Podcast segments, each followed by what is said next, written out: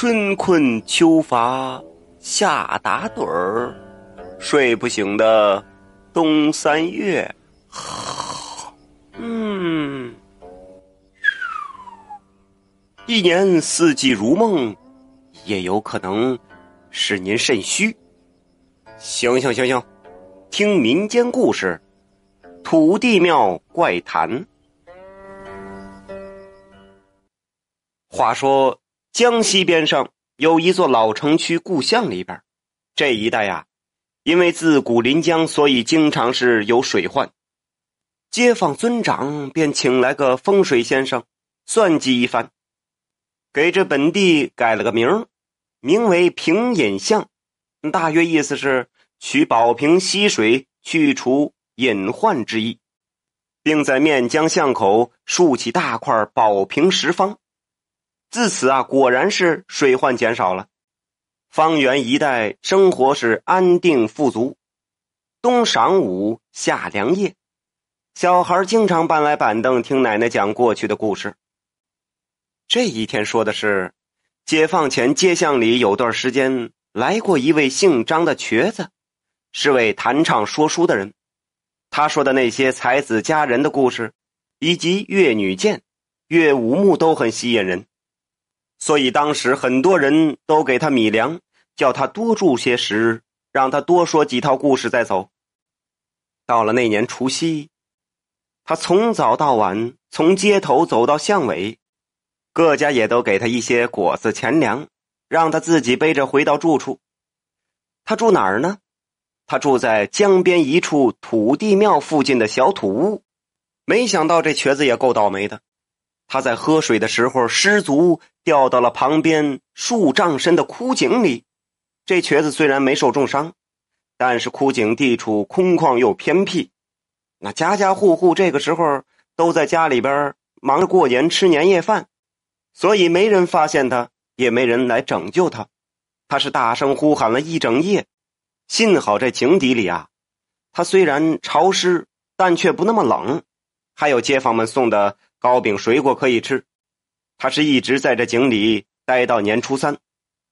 到了这天晌午，有一户人家出嫁女儿带着丈夫和孩子。来回娘家探望，丈夫特地赶来一口活肥猪，恰巧路过这儿的时候，这拴猪的绳子突然折了，这猪就疯狂的往井边跑去，这扑通一下也掉进去了，也恰巧了，没砸着他。那家人没办法，只好找来街坊一起用绳索和铁钩下去找猪，这一找，哟呵，还有一个大活人呢。就一并把这瘸子给救上来了，街坊帮忙安顿了瘸子，并且都说呀，这头猪有灵性，救了瘸子的命。而且大家发现，这头猪走起路来，有一条腿也不那么得劲儿，也有点瘸，这大概是掉下井的时候摔伤的。那户人家也觉得奇怪，便没有杀这头猪，就把它养在门口的临时猪圈里。过了几天，这瘸子身体也养的差不多了，仍然是在各家各户弹唱说书，而且每天在路过那户救命猪的人家时，都会到猪圈边跟猪打个招呼，说几句话，并喊他恩公。有时候手头宽裕，也不忘给猪扔个苹果、大鸭梨的。而那头猪啊，确实也很有灵性，每次瘸子走过猪圈，他就会趴到篱笆上。朝他发出呼噜呼噜的声音，甚至还担当起了看门狗的职责。若是有陌生人来，他还会私叫报警。因此，这家人对猪也格外看待不同。忽然有一天呐，管理土地庙的庙祝找到瘸子，说这庙旁边的屋子不准他再居住，而且要他尽快离开本地。瘸子虽然已经有离开这里的打算。但是他对庙祝的话感到很奇怪，便一再追问。这庙祝起初不想说，后来被追问的实在没办法，他才回答说：“是因为最近夜里啊，经常做梦，梦到土地公对我说，说这镇上来了邪祟，已经潜伏了一段时间，想要害人。如果不尽快让邪祟离开，那恐怕就要出人命了。妙珠起初没往心里去，但是接连几次都是梦到同样的内容，他便留心注意了。可是这思来想去，这平隐巷平时极少有外人逗留，即便是有些走街串巷的做生意的，也是盘桓短短几日就走了。唯独这个瘸子，这个异乡人，在平隐巷一带生活了数月，他与瘸子为邻，倒也不认为他是坏人。但是土地这样连番报梦，他觉得为了杜绝隐患，还是开口叫瘸子离开为好。何况这瘸子的生意本就是随遇而安，没有什么理由在平隐巷继续流连。这瘸子听完也没办法，只得连声答应，说这两天赶紧收拾好就走人。但是离开之前，要再去承蒙照顾的各家那里去告辞。到了第二天，这瘸子照旧在平时的时辰出门，当走到平隐巷里时，恰好有一家人的夫妻。在屋里吵架，哎呦，这越吵越凶。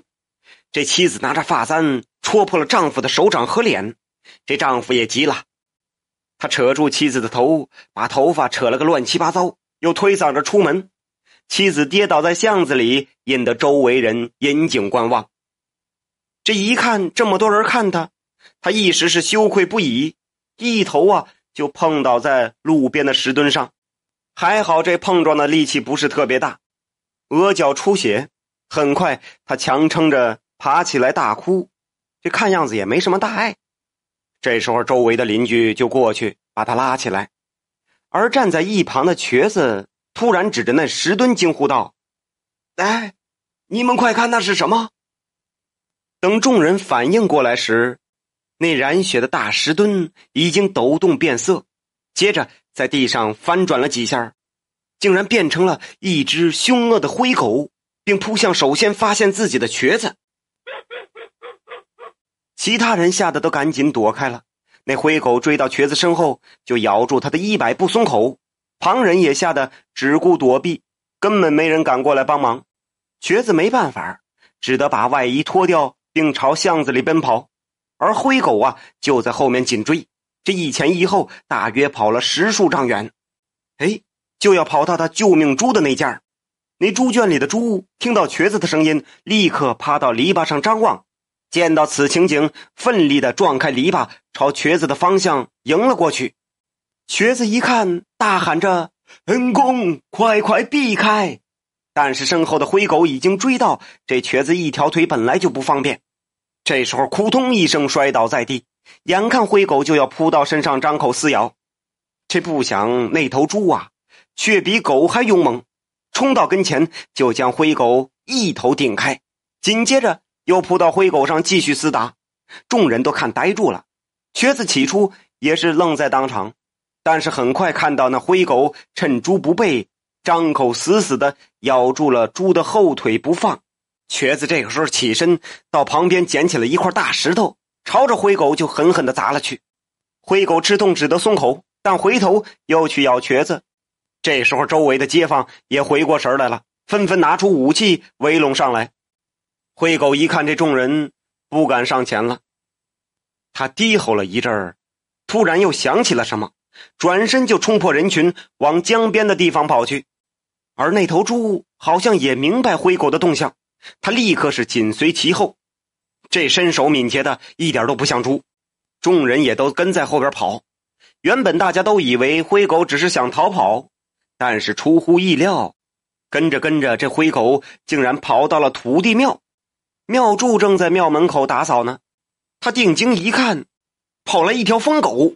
疯狗后边，那那是什么呀？那那是猪吗？再后边还有一大群人。正在他愣神的时候，那狗已经越过他，冲进庙堂内。就听见噼里啪啦倾塌声响，应该是这灰狗把这神像和供桌都撞翻了。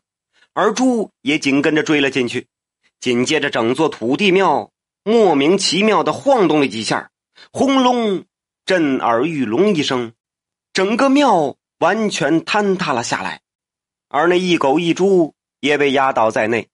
随后赶来的瘸子抱头跪地大喊：“恩公啊！”其后，这平隐巷里的街坊都赶来清理瓦砾，但奇怪的是，在清理所有完的瓦砾横梁后，并没有发现猪和狗的尸体，只剩下那块带血的石墩和破损的土地神像。但更奇怪的是，那土地神像的像身右脚处磕破，上面似乎还沾有红色的血污。这街坊无不称奇呀，请来尊长探视。尊长结合事情前后，忽然一敲拐杖说：“莫非那猪就是土地神的化身？先是只有他知晓瘸子跌落井底，便不得已脱身在猪的体内去救瘸子。其后又明白邪祟潜伏本地，想祸害百姓。”于是继续等待邪祟害人出现时，好出手与之搏斗。平隐巷里的人与这庙祝都觉得分析的在理，一边安抚瘸子，一边募资重修那土地庙。这后来呀，后来呢？小孩们听得意犹未尽，纷纷追问：“这后来就没有啦？”你们看那江边的土地庙，不是好好的吗？